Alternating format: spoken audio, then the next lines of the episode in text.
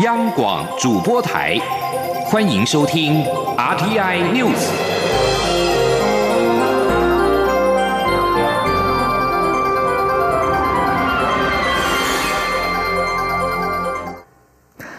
各位好，新年快乐！我是张旭华，欢迎收听这节央广主播台提供给您的 RTI News。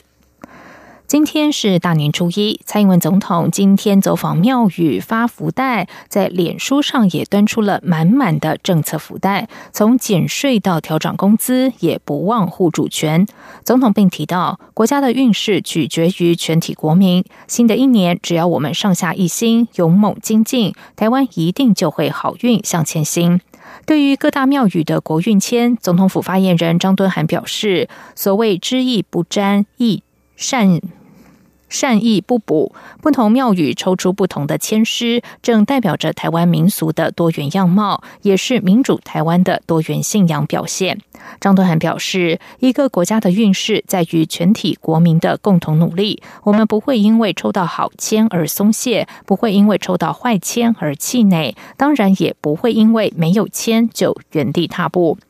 另外，蔡总统今天也到了台北市觉修宫上香发福袋，庙方人员估计，现场至少有一千两百位民众排队领取福袋，排队人龙绵延三百公尺。抢得头香的民众在早上七点前就已经来排队了。而大年初一到初四，蔡总统将会走访台北、新北、桃园、云嘉南、高平等庙宇，并且发放祝福满满新年福袋。今天是大年初一，行政院长苏贞昌的脸书粉丝团一早就发布了由苏贞昌入境拍摄的防疫宣导影片，不仅是再三的提醒国人防疫非洲猪瘟的重要，片尾还拿起了小熊维尼的玩偶，隔空喊话，请中国政府加强防疫，并且告知疫情。苏贞昌强调，邻居应该要互相帮忙，而不是互相伤害。苏贞昌还特地拿起小熊维尼玩偶，呼吁中国要加强防。防疫。由于中国大陆国台办三号才批评台湾将非洲猪瘟的疫情政治化，苏贞昌这支短片也引发网友留言讨论，赞拿维尼太呛了。而中国大陆的非洲猪瘟疫情严重，政府强化边境防堵非洲猪瘟检疫相关作为。陆委会除了主动的前往马祖、澎湖等地宣导防范措施之外，也特别提醒大陆配偶，如果在春节期间返陆探亲的时候，不要到畜牧场；回台时不要携带中国大陆的肉制品。另外，也呼吁陆配将防范相关资讯转告亲友，让大家一起合作，阻绝非洲猪瘟于境外，避免疫情。跨境传播。记者王兆坤报道：政府祭出多项措施防范非洲猪瘟入侵台湾。由于春节期间会有陆配往返于两岸，陆委会提醒陆配在年节期间返陆探亲时，不要到畜牧场，不要携带肉品回台，也不要团购或网购中国大陆的肉制产品寄送来台。陆委会主委陈明通说：“猪瘟是一个非常严肃的问题啊，那那涉及到台湾两三千亿的这个产业啊，啊，所以啊，我们必须很严肃的面对，而且那台湾这个防线呐，啊，这个我们真的是全国上下要一起来合作，不然被攻破啊，那代机都抓掉啊，哈。”陈明通日前在新春记者会曾经表示，两岸应早日恢复官方联系机制与制度化协商。而当务之急，可从非洲猪瘟防疫合作开始。希望对岸落实协议通报，加强管控，避免疫情扩散，让民众安心过好年。中央广播电台记者王兆坤台北采访报道。台湾非政府组织工作者李明哲的妻子李静瑜三号抵达华府，以寻求国际声援，让中国当局可以早日的释放李明哲。李建瑜在四号获得联邦众议员史密斯的邀请，将参加五号晚间川普总统在国会进行的国情咨文发表。李建瑜也将成为首位受邀出席美国总统国情咨文的台湾人。陪同李建瑜赴美的台湾关怀中国人权联盟理事长杨宪宏表示。国情咨文是美国非常重要的国家仪式，一旦被邀出席，就代表受到美方重视。这也是美国外交相当重要的一环，出席者都会被列在国会的正式记录中。李建宇一行人四号拜会了美国国家民主基金会总裁葛西曼。葛西曼在与李静瑜会面时，也转达一封给李明哲的信。他在信中写下他对李明哲的声援，并指出李明哲不该被关在监狱，呼吁释放李明哲。李静瑜也计划前往美国国会及行政当局中国委员会拜会。李明哲是因为支持中国民主化，于二零一七年的十一月二十八号被中国当局以颠覆国家政权罪判刑五年，褫夺政治权利两年，目前关押在中国湖南赤山监狱。李金瑜从去年九月过后，数次申请探监被拒，直到十二月才得以探视到李明哲。李建瑜去年十二月二十四号举行记者会，表示狱方冻结李明哲的账户，使他不能添购食物和衣物，因而暴瘦。中国湖南赤山监狱则在一月透过官网发出告知书，宣告李静瑜三个月内不得会见李明哲。接下来关心的是，交通部长林佳龙利用春节假期视察平陵行控中心，了解国道移控作业和春运计划。由于国道五号雪山隧道在假日期间车流量一向比较大，林佳龙也特别录了一段雪隧广播，提醒用路人要注意车速和行车安全距离。记者王威婷报道。春节九天连假，每逢假日车流量大的雪山隧道疏运情形也备受关注。交通部长林佳龙利用春节期间视察平林行控中心，了解国道移控作业和春节疏运情况。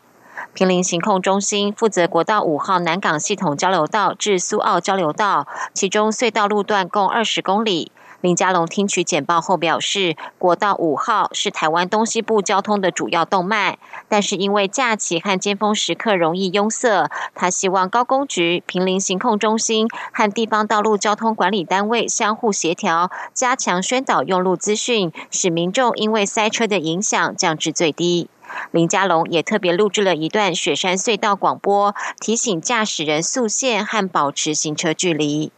大家好，我是交通部长林佳龙。提醒您，雪山隧道速限为九十公里，请在速限及安全车距范围内，尽量提高您的车速，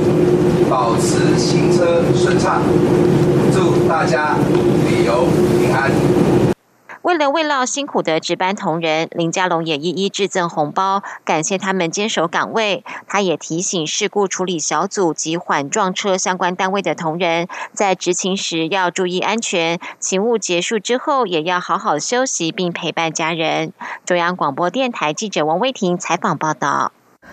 华航发生了劳资争议，桃园市机师职业工会华航分会扬言不排除春节期间罢工。交通部长林佳龙今天呼吁华航劳资对话。林佳龙表示，对话是解决事情的开始，已经请华航就机师工会的诉求展开劳资协商。目前双方的主张应该能够凝聚共识，如果能够坐下来谈，就有机会能够有交集、有成果。林佳龙呼吁。华航管理阶层和工会代表在处理劳资争议时，都能够以旅客的权益和国人的飞安为最优先考量，尽快让事件圆满落幕。特别是春节期间，国人都希望交通顺畅，相信每一位旅客都有重要的行程，别让旅客处于行程恐怕受到影响的不安之中。技师工会在春节连假前夕指华航协商没有诚意，拒绝疲劳航班改善。不过华航认为协商还在进进行中，工会就对外发表负面评论，而且目前已经对非安奖金达成共识。有关工会提出的过劳航班都符合国际规定，公司愿意检视，但应该要符合公平原则。今年的春节有九天的连假，劳动部表示，除夕到初三是国定假日，出勤雇主需要给加倍工资；初四和初五是休息日，出勤雇主需按照休息日的计算方式给予加班费或者是补休。记者杨文军的报道。劳动部劳动条件及就业平等司专委王金荣指出，若企业比照政府机关办公日历，将一月十九号的休息日与二月八日的工作日调整互换，形成九天连假，那么雇主若要要求劳工上班，都需要按照当天的性质给予加班费。王金荣指出，若民间企业属于周一到周五为工作日，周六为休息日，周日为例假的出勤模式，那么九天连假期间。二月四号、五号、六号及七号为国定假日，二号、八号、九号是休息日，三号及十号为例假。王金荣表示，如果雇主要求劳工在国定假日这四天出勤，不论出勤几个小时，都需要加倍工资。以月薪新台币三点六万元的劳工来说，国定假日出勤的薪资为两千四百元。他说：“如果你除夕哈，除夕到初三，这个是国定假日哈，不管是有没有调，就是说有没有调整这样子的休息日跟这工作日对调，好都不影响。就是说，如果当天。”好，劳工同意出勤的话，那工资加倍发给，好，也就是加发一日工资的这样子的一个一个规定。至于雇主若要求劳工在休息日这三天出勤，都必须依照休息日的加班费计算方式，前两个小时是一又三分之一，三到八小时为一又三分之二的方式给薪。若以月薪新台币三点六万元的劳工来说，前两个小时的薪资为两百元，三到八小时的薪资为两百五十元。若在例假出勤，王金荣指出，除了天灾事变或突发事件，劳工不得出勤。至于并未跟着政府机关行事历的劳工，王金荣说，若出勤，则需要视出勤当天的性质，决定是否要给劳工加班费。王金荣也提醒，如果上述国定假日期间遇到劳工的例假或休息日，雇主也需要择期给予补假。中央广播电台记者杨文君台北采访报道。在外电消息方面，欧洲多个主要大国在四号加入美国的行列，承认委内瑞拉反对派领袖瓜伊多为临时总统。委内瑞拉的盟友俄罗斯则是说，欧盟国家的这项举动升高了全球要救委内瑞拉社会主义总统马杜洛的前途进行摊牌。美国国务卿蓬佩奥四号对欧洲各大强国承认委内瑞拉反对派领袖瓜伊多为美国临时总统表示欢迎，并且欲请他国跟进。俄罗斯新闻社报道。俄罗斯外长拉夫罗夫今天表示，委内瑞拉的危机只能透过当局和反对派之间的会谈解决。由于马杜洛在三号拒绝接受欧洲七国要求改选的最后通牒，西班牙、英国、法国、德国、奥地利、瑞典、丹麦、葡萄牙和荷兰等九个欧盟国家都在四号表态承认瓜伊多是委内瑞拉的临时总统。俄罗斯则是抨击欧洲干预委内瑞拉内政，指称这是意图让夺。权行为合法化，而由拉丁美洲十三国与加拿大所组成的利马集团四号也呼吁委内瑞拉政府在没有军事干预的情况下进行和平政权转移。英国运输大臣葛瑞林在英国电讯报四号晚间刊出的专访中提到，英国脱欧时程将不会透过延长里斯本条约第五十条而延期。葛瑞林在专访中表示，他参与过每次内阁会议，会中并没有针对脱欧时程延期的讨论。根据里斯本条约第五十条，也就是所谓的脱欧条款，不论是否与欧盟达成协议，英国都必须在三月二十九号脱欧。目前距离三月二十九号英国脱欧期限剩下不到两个月，有许多人认为英国政府将面临不得不延长第五十条期限这样不可避免的情况。格瑞林补充说：“如果英国以无协议脱欧，欧盟必须要负责任。而在此之前，英国国会下议院领袖李德森一月二十六号曾经表示，英国脱欧日期应该可以再往后推个数周，让国会有更多时间批准脱欧协议。”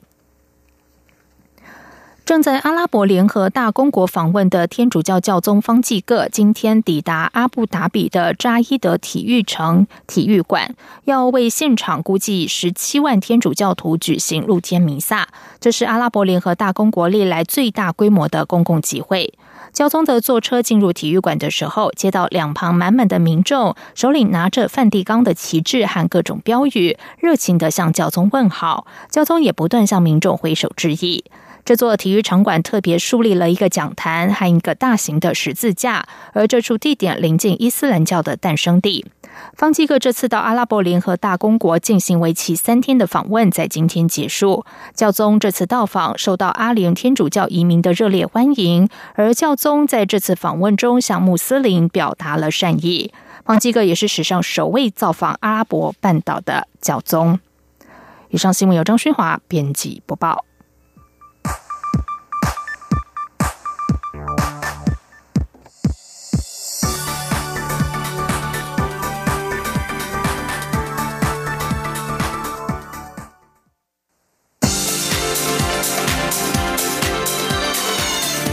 是中央广播电台台湾之音，欢迎继续收听新闻。时间是十九点十五分，欢迎继续收听新闻。行政院长苏贞昌大年初一展开了一连串的祈福行程。他今天表示，希望新年国泰民安，国人身体健康。苏贞昌选择从板桥接云寺开始展开新春的参香行程，和新北市长侯友谊一前一后的抵达，两人行程安排也引发了媒体关注。苏贞昌表示。他从担任县长时期，每逢新年就会到板桥拜拜，二十几年来都是如此。记者王威婷报道。行政院长苏贞昌大年初一到新北市各庙宇上香祈福和发送红包福袋。他今天从板桥接云寺开始，走访板桥慈惠宫、树林济安宫、林口竹林山观音寺等庙宇，祈求国泰民安。由于苏贞昌和新北市长侯友谊不约而同都在上午到接云寺上香祈福，且两人抵达时间仅差十分钟，这样的安排也引发媒体关注。对此，苏贞昌表示，他从当台北县长开始，每年都会到板桥的寺庙拜拜，已经有二十几年。我从当县长开始，每年都第一个。就是在板桥来拜拜啊，我们接云寺啊，这里护地都非常好啊。从新年到现在啊，所以已经二十几年，我很高兴。今天虽然当行政院长很忙，还是第一个从板桥这里开始。苏贞昌日前在 LINE 的官方账号发出讯息，表示红包的厚度决定新的一年晚辈敬重的程度。他也呼吁大家尾牙抽多少红包就包多少，要大家包厚一点，问少一点。逗趣的说法也让外界好奇他除夕夜收到多少红包。对此，苏贞昌回答：他收到满满的红包祝福，厚度够，温暖也够。他说：“厚度不是指钞票的厚度，而是指诚意。”苏贞昌说：“他也包了两个厚厚的大红包给小孙女，他们都非常兴奋开心。”中央广播电台记者王威婷采访报道。前新北市长朱立伦卸任之后，经常下乡访查民情、探访友人。在新春第一天，朱立伦今天登高望远，选择到新北市最夯王美景点报石山来踏青。报石山步道有三百六十度的豪华海景，可以远眺阴阳海，后倚茶壶山，水晶酒、山海美景一次尽收眼底。请听王威婷的报道。前新北市长朱立伦志在挑战二零二零年总统大选宝座。他卸任后，请走基层。大年初一，朱立伦也和友人一起到金瓜石和九份一带走春，爬报石山步道，登高望远，别有意义。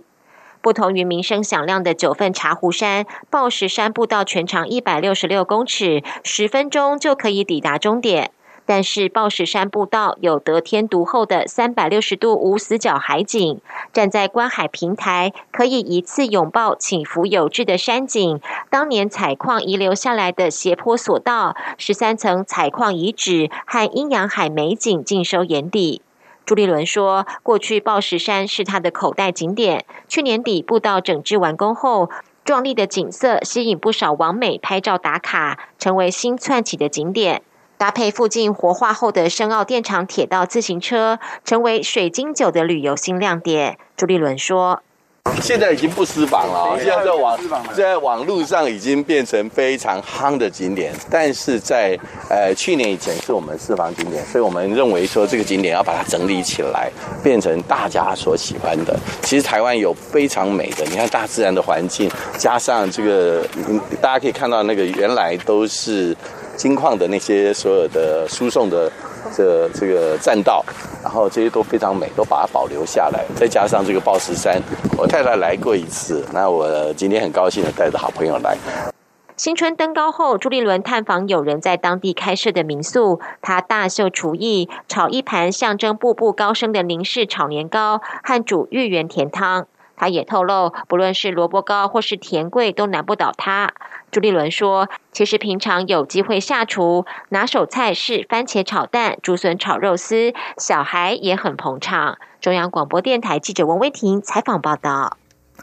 作家白先勇二零一二年出版《父亲和民国》，回顾父亲白崇禧将军的一生与民国时的兴衰，希望让父亲获得公平的历史评价。白先勇也借着由新书发表，开启八千里路巡回演讲，重新走过一次父亲当年戎马生涯走过的地方，追寻父亲的历史足迹。请听记者江昭伦的报道。为父亲白崇禧作传，平反是作家白先勇后半人生最重要的人生重心之一。为此，他花了十几年时间，辛苦收集史料、研读，终于在二零一二年写成了《父亲与民国》一书。由于白崇禧将军参与武昌起义、北伐，更以副总参谋总长身份参与中日八年抗战、国共内战，一生可说与民国史息息相关。白先勇的《父亲与民国》一书发表后，在两岸三地甚至欧美地区都引发回响。他也借由新书发表之便，应中国大陆各地邀请，开启他八千里路巡回演讲旅途，并把心得收录在《八千里路云和月》最新散文集里。白先勇从北京开始演讲起，走访南京、武汉、桂林、沈阳、重庆、广州、上海、西安、东北等十二个城市，这些地方都是当年父亲戎马生涯走过的地方。白先勇向大陆听众分享父亲的生平与民国史的同时，也追寻父亲的历史身影。白先勇说：“我走过这边，等于温习了中华民国的历史，它的起来，它的衰落，它的怎么很多很多。所以，我这这个发现很多云和宴，所以也也给我很很大很大的一个教育性的，就是对我对历史有了新的。”不光是书上的看的，自己经过的不一样的，这个经我是啊，深深的中华民国，我们的国运是真的开始就是就是么多灾多难的，所以我走过这些地方的时候，更加的深深的感受。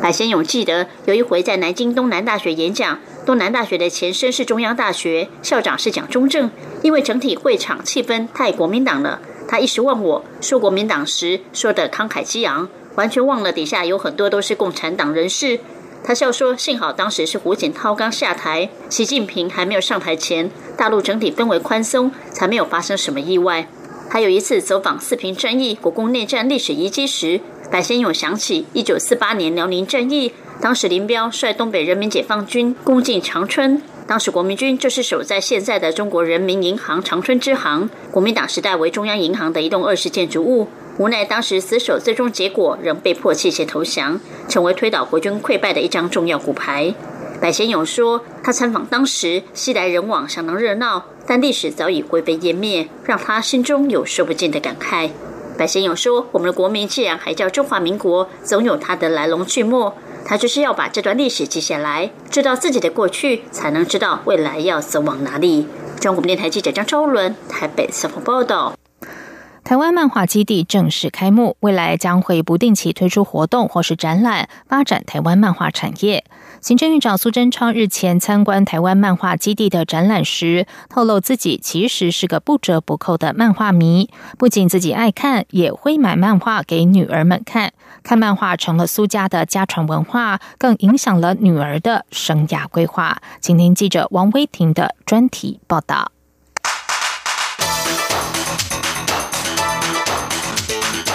专题报道。台湾漫画软实力逐渐受到国际注意。经过一年的筹备，台湾漫画基地日前正式开幕。四层楼的空间结合书店、展览、媒合和工作坊，提供漫画工作者全面性的创作空间。更和日本、法国都洽谈了国际驻村计划，有系统的促进台湾漫画产业发展。文化部长郑丽君在开幕典礼上表示：“小时候家里最爱看漫画的是姐姐，但是没想到最后却是妹妹替大姐完成了开漫画店的心愿。”郑丽君表示：“漫画基地未来将作为台湾漫画家的后盾，提供创作空间与设备、创业法律咨询等。”郑丽君说。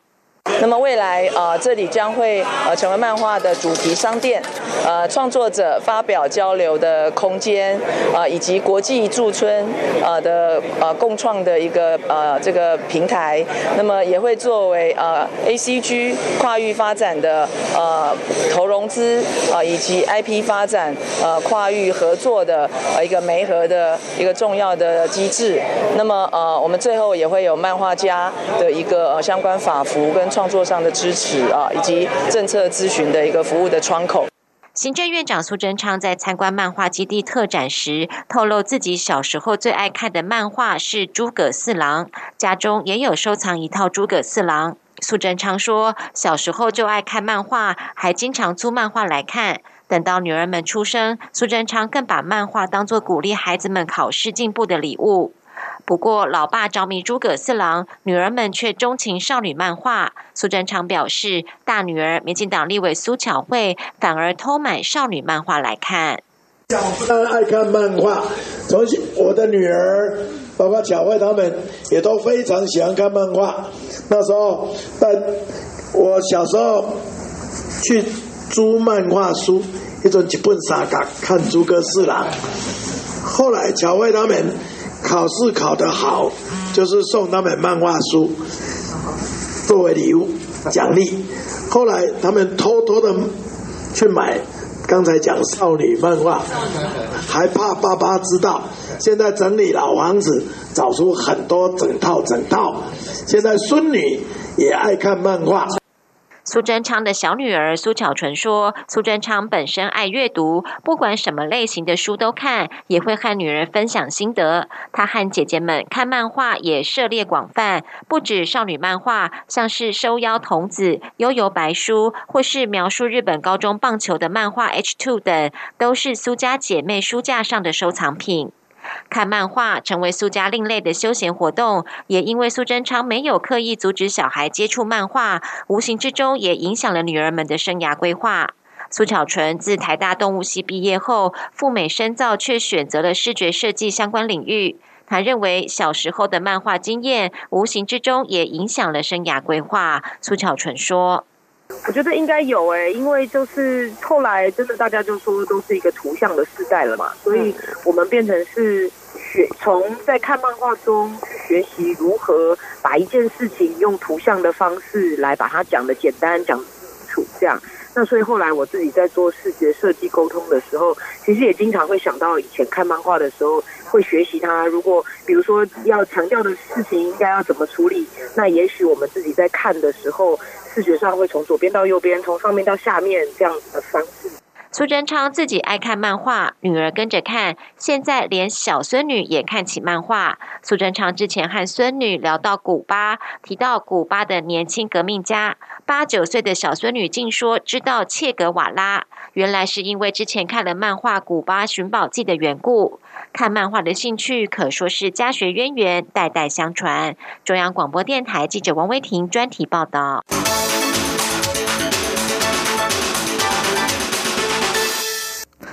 继续来关心的是，国际摄影竞赛索尼世界摄影大奖今天公布了入围名单。台湾摄影师吴永森和郭子阳入围公开赛，将和来自全球的杰出摄影师一较高下。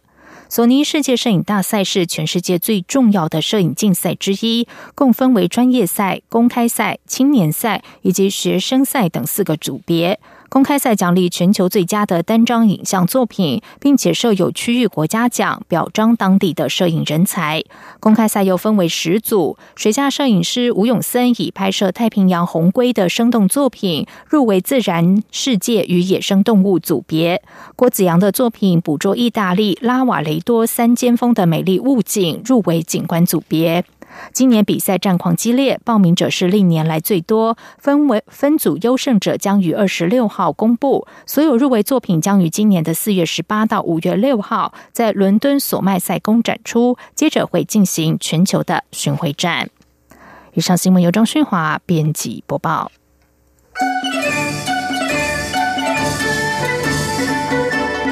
各位央广的听众朋友，大家好！普天同庆花市景，人间宝岛喜迎春。我是新北市长好友谊。新北市有上水的山海风光，然后上特别的旅游秘境，还上丰富的文化活动。过年期间，非常欢迎全世界的好朋友们能够来到新北市走春踏青，祝福大家猪年圆圆满满，诸事大吉，恭喜！